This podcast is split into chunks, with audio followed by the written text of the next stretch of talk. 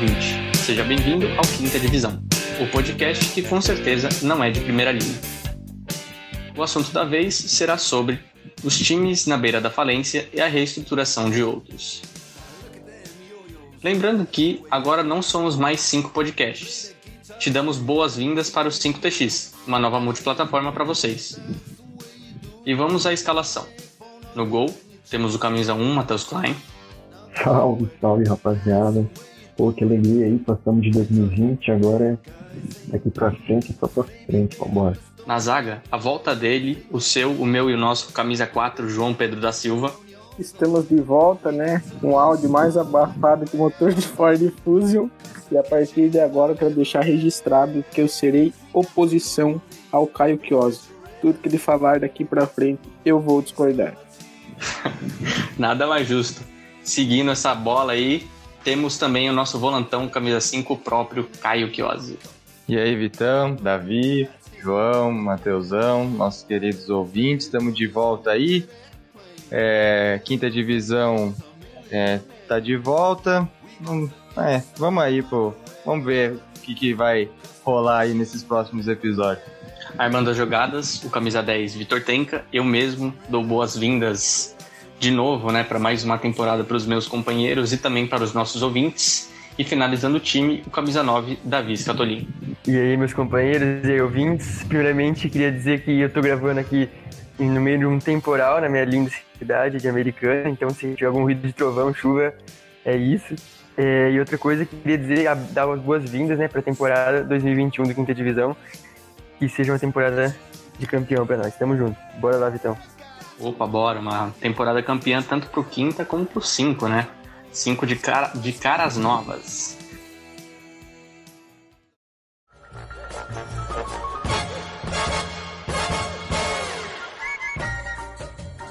Mas então é isso, rapaziada. Como a gente havia decidido antes, a gente falou de fazer meio que um estilo de brainstorming sobre esses times, alguns que estão na beira da falência e alguns que com o futebol, no futebol moderno e recente aí conseguiram se reestruturar até certo ponto. O que, vocês têm para falar sobre isso aí? Eu tenho uma pergunta, eu realmente não tenho a resposta para direcionar nosso debate aqui, né? É, quanto tempo a gente precisa levar em consideração como margem para avaliar se um time está em reestruturação ou se está em decadência, né? No geral, a gente toma como base que uma temporada não é suficiente para isso, mas assim, se vocês tivessem que apontar um número de anos para definir o retrospecto do, do clube, né? É, quantos anos seriam? Antes de tudo, eu não vou admitir que vocês mintam para o nosso ouvinte, tá? Hoje é brainstorm não porque é um formato novo, é porque a gente teve a brilhante ideia de cortar reuniões de pauta. E aí, nesse hoje cedo, a gente estava sem pauta, a gente percebeu que não era uma boa ideia. Então é isso aí, espero que dê certo no brainstorm. Respondendo a pergunta do João, é, eu acho muito complicado, né? Uma, um time indo à falência, eu acho que é, não tem muito período, eu acho que tem, tipo, etapas que provam que ele está indo à falência, etapas esportivas e econômicas. Então, por exemplo, o Cruzeiro é óbvio, né? Rebaixamento e dívida atrás de dívida. Talvez dois principais nomes que a gente vai falar aqui, que a gente vai falar no futebol brasileiro, é Botafogo, né? Esse também, dívida atrás de dívida, contratações ridículas, rebaixamento. É, então, Botafogo e Cruzeiro, né? Bom, eu concordo com o Mateusão que são várias etapas assim, né, que um clube possa beirar a falência ou possa beirar uma gestão financeira desastrosa. Uma das etapas, a principal etapa de conclusão, ao meu ver, seria o rebaixamento no, em algum campeonato. Né? Eu acho que isso é reflexo de uma má gestão financeira. E respondendo a pergunta do João, eu acho que depende, porque tomando como exemplo o Cruzeiro, eu acho que o Cruzeiro pode ser um caso mais à parte, mas o Cruzeiro ele ficou mal das pernas, digamos assim, em um ano. Tipo, já tava mal antes, mas ninguém sabia, não tinha conhecimento. É, antes de cair, o Cruzeiro foi bicampeão da Copa do Brasil, né? A Copa do Brasil que tem o maior prêmio aí do, do futebol brasileiro pro time que ganha. Então, acho que o Cruzeiro pode ser um caso à parte nessa questão de tempo, mas eu daria pelo menos uns dois, três anos assim de de um time que está passando por dificuldade financeira, está com má gestão. Eu acho que isso vai se acumulando ali ao longo de pelo menos dois, três anos. Olha, eu não consigo Ó. analisar, perdão, Vitão, eu não consigo analisar boa, boa. é, em forma de anos, assim, porque, igual como o Caião bem pontuou, né, se a gente analisasse o Cruzeiro alguns anos atrás, a gente um time que tinha um, um elenco muito forte, muito competitivo, o Cruzeiro é sempre colocado como um dos favoritos a ganhar sempre todos os campeonatos que ele disputava, tanto é que ganhou Copa do Brasil, ganhou os brasileiros recen- recentemente, não, já faz bastante tempo, mas 2013, 14 ali, e, e depois caiu, né? E, e caiu e provavelmente, eu não tenho essa informação, já tá confirmado que vai permanecer na Série B ano que vem ou ainda, ainda tem uma pequena chance, não sei. Mas enfim, é uma pequena chance de provavelmente vai continuar na Série B se já não tá decretado. Então é, pra mim, assim, é, eu não colocaria assim uma coisa tão etapa de anos ou eras. Eu acho que existe uma, uns- alguns marcos, como por exemplo um rebaixamento, que mostram que um time não tá tem problemas, é porque um- time do tamanho do Cruzeiro, com a torcida que tem para ser rebaixado é complicado. Mesma coisa eu vejo com o Vasco. O Vasco é um time com milhões de torcedores na segunda cidade mais rica do país. É uma marca que tem apaixonados por ela, sabe? Toda marca queria ter isso, sabe? Sei lá, apaixonados pela Toyota, apaixonados pela, pela Unilever. Não, tem apaixonados pelo Vasco e, e a gente vê um time que todo ano brigando para não cair, um time daquele tamanho, sabe? Triste, triste. Vai lá, Vitão. Olha, acho que eu tô junto com todo mundo aqui, né? Que, tipo, realmente existem etapas para um time entrar aí nesse estágio de falência, mas eu vou pegar um pouco das rédeas aí do João e vou contrariar o Caião, que eu acho que não necessariamente uma crise financeira instaura necessariamente a crise, digamos assim, futebolística num clube, né? A gente vê que muitos clubes é, do grande escalão, assim, tanto do futebol é, brasileiro como, quanto europeu, eles possuem dívidas estratosféricas, como por exemplo o Palmeiras e o Flamengo têm dívidas gigantescas e bilionárias mesmo. Você pode até pegar casos ainda mais trágicos, como por exemplo do Real Madrid, é, que são, são dívidas, assim, acho que chegam a muito mais de bilhões aí, e são clubes que estão ali sempre no topo do futebol mundial, sabe?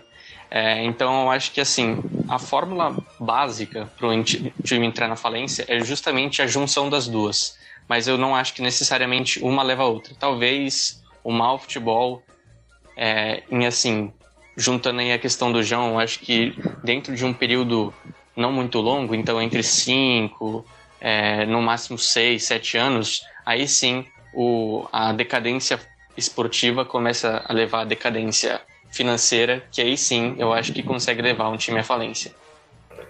É, então, é muito bem pontuado o que o Vitão falou. Vai dar um trovão provavelmente em breve. É muito bem pontuado. Só que eu também queria dizer que a crise financeira, é, é, na maioria das vezes, é o responsável pela, pela derrocada dos times, né? A gente tem o exemplo do Parma, que decretou falência em 2015, se não me engano, ele estava na Série A, decretando falência, ele teve que voltar para a Série D e tal. Aí as dívidas foram perdoadas. Isso faz tipo de um, do macete, né? Muda tudo o nome, muda, tipo, muda o nome um pouquinho assim.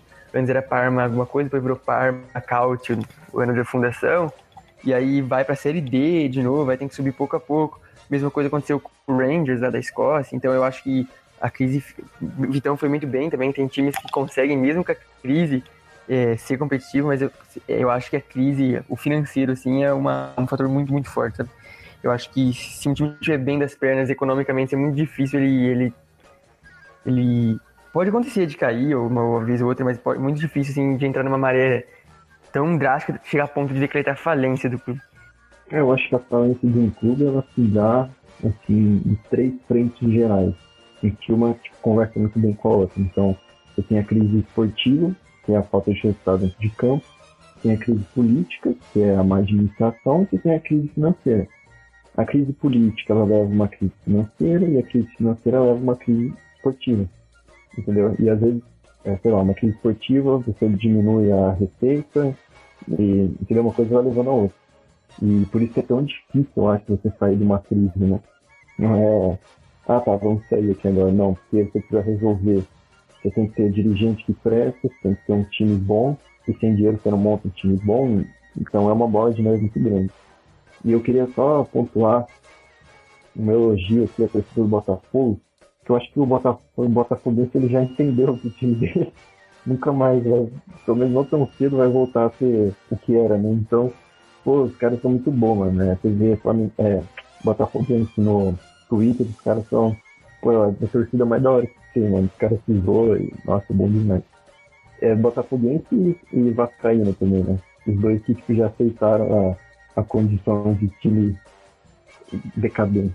Eu tava pensando aqui a respeito, enquanto vocês falavam, eu fiz uma listinha de cabeça dividi os clubes, os principais clubes que eu lembrei aqui em três principais categorias, tá? Times crescentes, neutros e decadentes. Vou apresentar aqui, depois vocês podem concordar ou não comigo. É, eu vou começar pelos decadentes, tá? E infelizmente, por mais que eu não queira, eu coloco São Paulo aqui.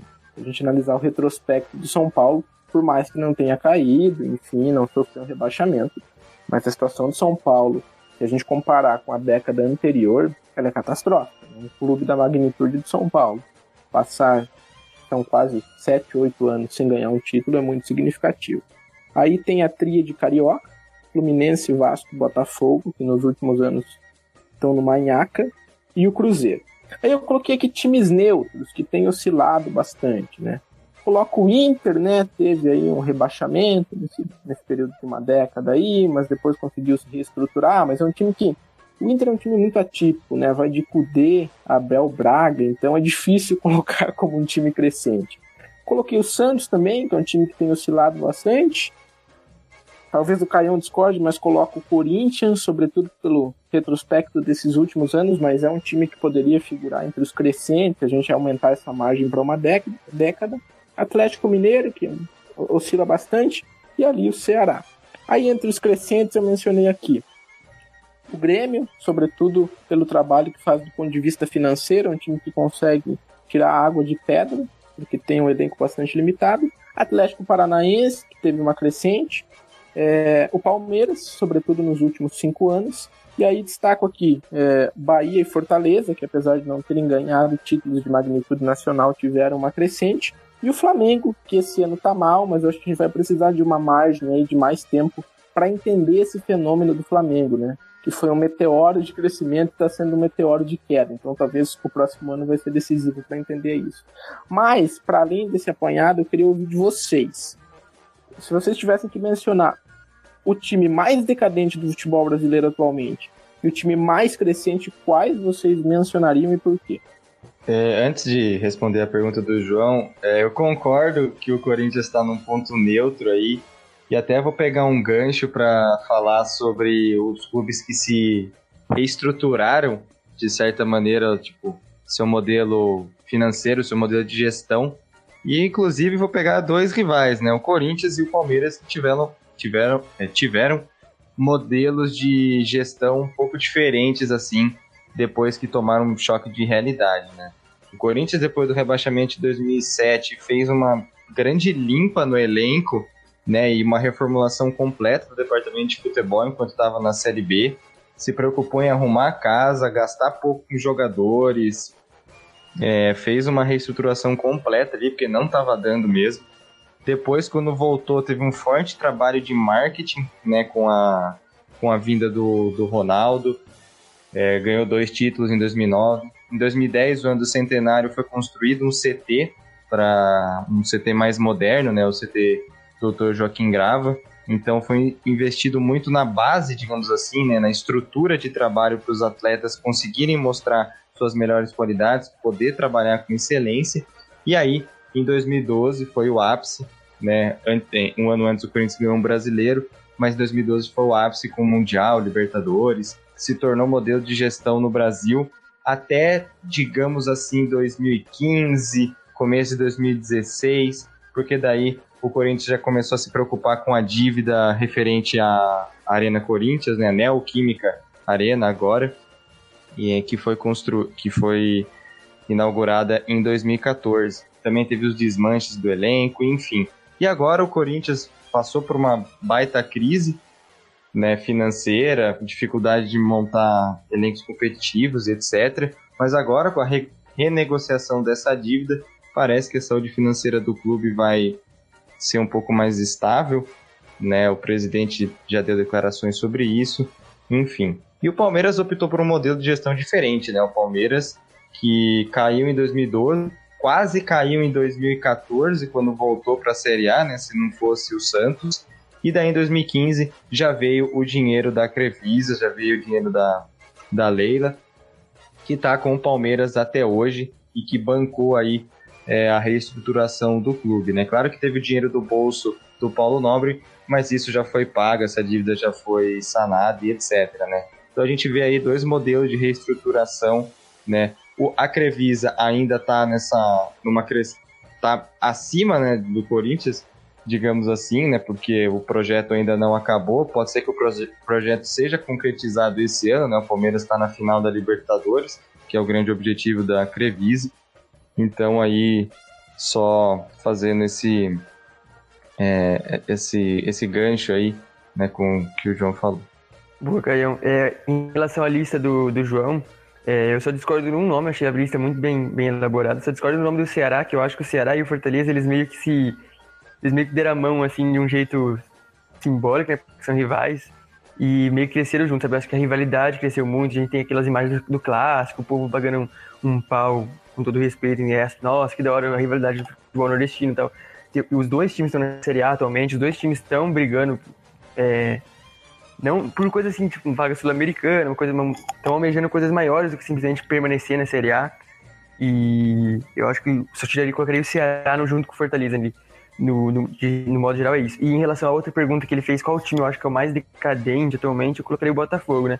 Que é um time muito tradicional, que é um dos times que mais cedeu jogadores para a seleção brasileira. É um time, de novo, da, da maior, segunda maior cidade do Brasil, com milhares, milhões de torcedores e que toda vez, quase todo ano, briga para não cair, assim, uma tristeza. É, teve um ano bom ali com o Jair Ventura, depois já voltou de novo aquela palhaçada.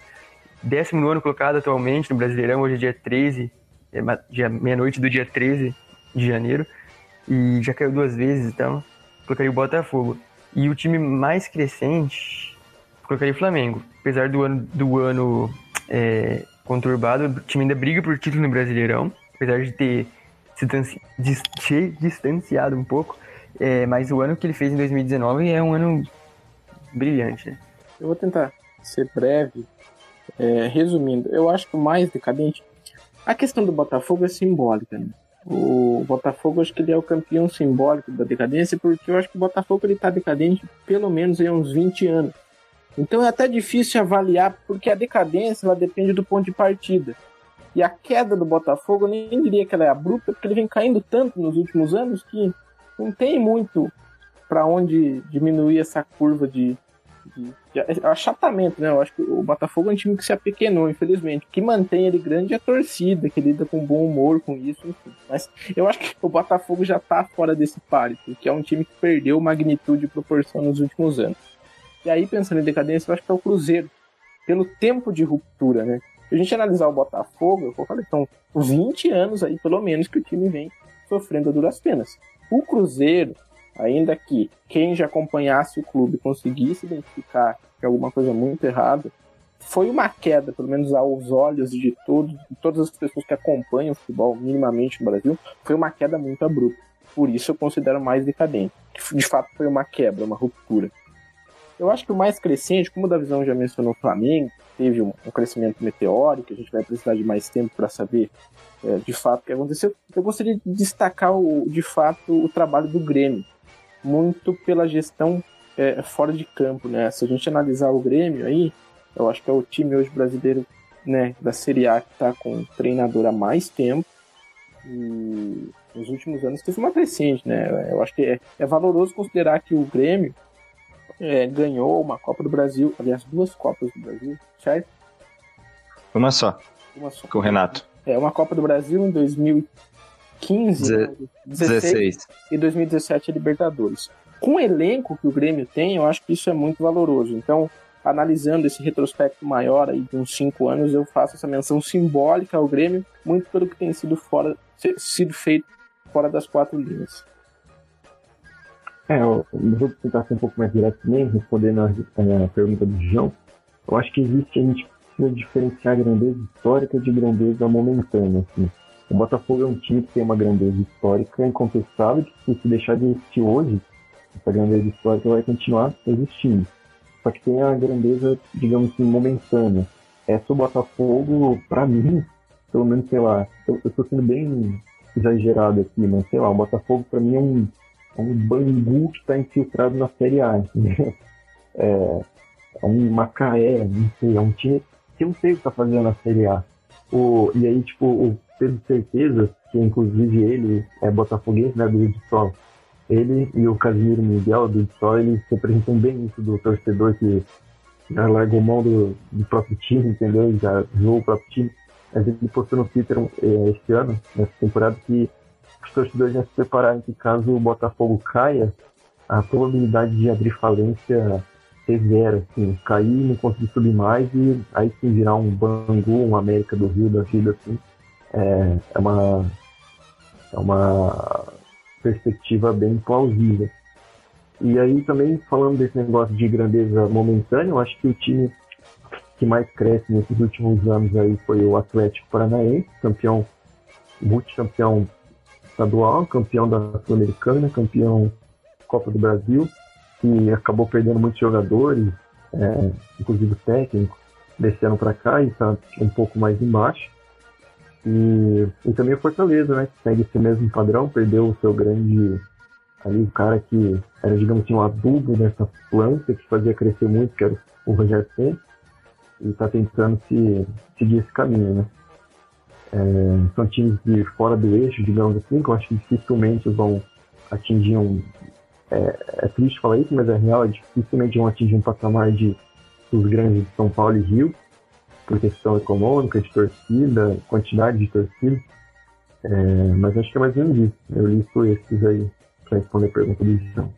Bom, só vou complementar que vocês disseram com relação ao Botafogo. E eu acrescento que o Botafogo é um time que tem dificuldade em gerar receita, né? por torcida, por mais que a torcida seja uma torcida, digamos, fiel, assim, apaixonada, não tem muitos botafoguenses aí, né? Com, como, por exemplo, a gente tem de palmeirense, tem de corintiano, tem de flamenguista, tem de vascaíno. É um time que tem um pouco de dificuldade em gerar receita nesse sentido. Então, acho que o Botafogo tem sérios problemas aí financeiros, estruturais, e infelizmente se apequenou, como vocês bem disseram. E um time que está numa crescente, eu o João vai discordar ou ele vai criticar, tenho certeza. Mas o, eu vou colocar o Red Bull Bragantino. Por ser um clube empresa que é uma administração mais. Como que eu posso dizer? Ela vem mais de cima, assim, né? Não é. É uma, é uma administração meio padronizada em todas as marcas, né? Eu não gosto muito desse modelo de clube empresa, mas é de se destacar que a administração que eles fazem é uma administração bem interessante e, no mínimo, segura. Eu preciso fazer, eu preciso fazer um adendo, porque é o seguinte, né? Eu acho que a decadência do Botafogo ela é sobretudo um pouco triste assim para esse futebol mais raiz, porque ela é simbólica. O Botafogo ele tem uma dinâmica de futebol que é muito comum no futebol carioca, que é aquela dinâmica mais bairrista, de ligação muito estreita com uma torcida que é pequena. E isso nesse futebol moderno, com as devidas aspas, infelizmente não tem tanto espaço. Por outro lado, o Caião mencionou o Red Bull, e aqui eu não vou fazer uma análise tática, tá? Eu só queria fazer um adendo que o Caião, nas férias, né, leu um livro de um livro motivacional e de gestão estratégica do Bernardinho. Eu acho que isso tem enviesado as análises dele, inclusive quando ele né, supervaloriza aqui é, a lata de leite condensado Red Bull Bragantino. O livro é muito bom, leiam. Tem até oferecimento de livro aqui nesse programa, hein? Só lembrando mais uma vez que agora não somos mais cinco podcasts. Novamente eu venho aqui dar boas-vindas a vocês ao 5TX, a nova multiplataforma para vocês. E seguindo um pouquinho é, o assunto aí que a gente introduziu lá no início, agora que a gente já falou muito de decadência e falência no futebol. Então a gente falar de times que estão em ascensão e reestruturação. Bom, eu tinha falado já antes do, de times que se reestruturaram, né, no começo da década e no meio, né, Corinthians e Palmeiras respectivamente. Hoje eu vejo que os times que estão mais se reestruturando é o Flamengo, né, que veio aí vou colocar no fim de 18, mas principalmente 19, né? Montou o super time, campeão da Libertadores, brasileiro, enfim. E o, e o Bragantino, né, que foi comprado aí pela, pela Red Bull, eu acho que no Brasil, hoje, né, no, no final da década, começo dessa nova, são os times que mais estão se reestruturando e vamos ver até o, onde eles chegam, né? Quais resultados eles alcançam. O Flamengo teve um resultado imediato em 2019, né? É, esse ano passado, 2020, que vai a temporada vai terminar só em 2021. Por enquanto, só o padrão, né? Que é o Campeonato Carioca, ganhou a Supercopa do Brasil, mas nada de tão relevante para aquilo que o Flamengo já tinha conquistado no ano passado. E o Bragantino, vamos ver aí até onde pode disputar, até onde pode chegar no Campeonato Brasileiro, enfim. Bom, eu queria aqui extrapolar um pouco o futebol brasileiro, fazer uma análise do futebol é, internacional e destacar um ponto que é a forma como os times é, o ponto de virada para os times entrar em ascensão, que muitas vezes é grandes investimentos, né, vindo de shake ou de grupos de investimento dos Estados Unidos, da China. É, um bom exemplo disso é a Inter e Milan, né, que é a dupla de Milão, que são dois dos maiores times da Itália e que um tempo atrás foram comprados por grupos, o Milan inicialmente por um grupo chinês, depois por um fundo dos Estados Unidos, se eu não estou enganado, e a Inter por um grupo chinês que permanece até agora. E no começo não deu tantos resultados, mas o resultado está aí. Os dois times estão disputando o título e a Juventus um pouco para trás. Lógico que a Juventus está no ano atípico, mas é, mesmo que a Juventus estivesse disputando com eles, seriam os três novamente disputando o título, né? não a Juventus de novo é, descolada na frente, o Milan ocupando, sei lá, sexta, sétima colocação. O Milan é, brigando na cabeça ali, junto com a Inter. É, a gente tem o PSG, que não precisa nem falar nada, então eu acho que um ponto de virada muitas vezes é esses grandes investimentos que faltam no futebol brasileiro, né? Um cara que chega e coloca uma grana absurda, absurda. Não no futebol brasileiro, no futebol sul-americano, é mais uma realidade pro futebol europeu, né? Não tem uma análise um pouco até equivocada da minha parte, mas eu acho interessante falar isso aí. É, acho que continuando só um pouquinho ainda nesse âmbito internacional, acho que um dos times que mais mostraram que é uma ascensão no futebol de gigantes é o Leicester City, né? Um time que veio do nada da segunda divisão e ganhou a, o campeonato, assim, na minha opinião e acho que na opinião da maioria daqui, é o campeonato mais difícil e mais disputado do mundo. É, porque você está batalhando sempre ali com seis, cinco, vai, depende de como você vê é, grandes clubes é, ingleses, né? Mas voltando para nossa realidade brasileira, eu não queria, hoje estou de luto pelo futebol do meu time. A gente está gravando logo após o jogo da Libertadores entre Palmeiras e River Plate, mas eu tenho que puxar a sardinha aí. É, os métodos que o Caion comentou agora há pouco de investimento, é, a gente pode provar que deu certo, né? Se a partir de 2015 que iniciaram os investimentos é, junto, né, fundido com a Crefisa, a partir de então, o Palmeiras mostrou resultado. É, dois, desde 2015 para cá, ó, 2015, 2016 e 2018, ganhou títulos, né? ganhou respectivamente a Copa do Brasil e dois Brasileirões. Em 2017 foi vice justamente para o Corinthians. Em 2019, ano passado, é, ficou em terceiro colocado no Brasileirão. É, mas sempre lembrando que essas posições elas, elas não são meramente simbólicas, né? elas também têm um retorno econômico, você cair em determinada posição. Então, até no quesito econômico, o Palmeiras também traz um certo retorno, né? É, tanto assim em níveis é, fanáticos, né, dos fãs do futebol, ou também é, para os próprios investidores, né? Porque querendo ou não, no futuro eles cobram, não é, não é brincadeirinha, né? E agora, né? A gente está na final, agora só não, não sei o que esperar disso.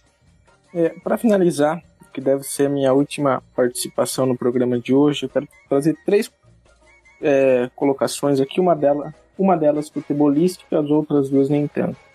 A futebolística é a seguinte, né? A gente tem que tomar cuidado também, porque depois do fenômeno Flamengo, né, vários clubes sinalizaram um processo de reestruturação. E quando se fala de reestruturação, tem que ser um processo sério, né, que envolve diversas frentes, desde a gestão financeira, até a gestão de desempenho do clube, até a gestão futebolística dentro das quatro linhas, toda a questão de infraestrutura, é um processo complexo. Do contrário, isso se torna uma euforia vazia, e aí a gente pode ter o que aconteceu no Inter. Eu acho que é a melhor representação disso. Um time que está com o Kudê e vai para o Abel Braga. Então, assim, não havia ali de nenhuma sinalização de reestruturação, só foi, infelizmente, uma euforia vazia. E aí as outras duas colocações, que não são futebolísticas, né? Apesar de, não, de ser um consumidor de TNT e não de Red Bull, de ter criticado aqui o Red Bull Bragantino, se a Red Bull nos patrocinar, eu passarei a usar a, a, camiseta do Red Bull Bragantino aqui em todas as gravações e vamos colocar um frigobar da, da, da, da Red Bull no nosso estande de gravação.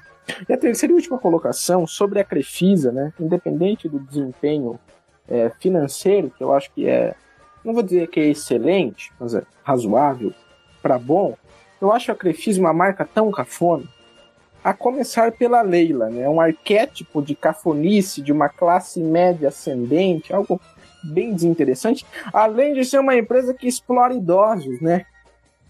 Essa proposta aí de crédito para negativado. Então, ó, se o Palmeiras ganhar a Libertadores, vai ser através da aposentadoria suada dos velhinhos. Eu não serei conivente com isso. E fique registrada aqui a minha indignação. Genial. É. É, infelizmente aqui pro, pro João eu vou ter que voltar a falar do, do Red Bull aqui para terminar minha fala minha participação, na verdade. É, porque olhando os outros times da Red Bull, a gente vê que eles caminham a passos curtos, né, devagar. Então, por exemplo, vamos tomar como base talvez o, o mais bem sucedido investimento deles, que é o Red Bull é, Leipzig. Eles primeiro começaram ali a disputar um pouco mais do topo da tabela da, da Bundesliga, depois começaram a segurar na Europa League, até que ano passado eles finalmente chegaram na semifinal, salvo engano, de Champions League. E aqui no Brasil a gente vê uma coisa parecida. O Red Bull Bragantino, até ano passado na Série B, esse ano já figura, provavelmente já pode o rebaixamento, já figura numa classificação sul-americana, começa a ter uma, uma expressão internacional ali, ainda que esteja na Série B da Libertadores. Então eu acho que é um, a gente não pode, tipo, por uma temporada um pouco abaixo que a gente esperava, descartar de vez. Falar, não, isso aqui não funciona no Brasil, não sei o quê. Eu acho que é uma coisa que a gente olhar, goste ou não, olhar com bastante carinho, esse negócio de clube empresa. É... E eu acho que realmente não, não acho que esse seja o futuro do futebol sul-americano, então acho que isso é a gente querer muito pasteurizar o futebol do nosso continente a partir da, do futebol europeu. É, posso estar errado, daqui a uns 5 anos pode ser São Paulo também, pode ser tudo time empresa, mas eu acho que realmente o Red Bull a gente tem que olhar com bastante carinho que é um clube bem ascendente. Que, como eu disse, é, é, de lei eles andam um pouco mais devagar nessa ascendente, não vai ser como o Flamengo, que do dia para noite, entre aspas, campeão Libertadores, brasileiro, etc. Mas eu acho que tem que olhar com carinho, não pode descartar de vez é, a possibilidade deles virem a ser grande time de expressão no futebol americano, brasileiro. Bom, é isso aí. A gente vai ficando por aqui. Concordo com os nossos chutes, defesas e comentários? Até o próximo episódio.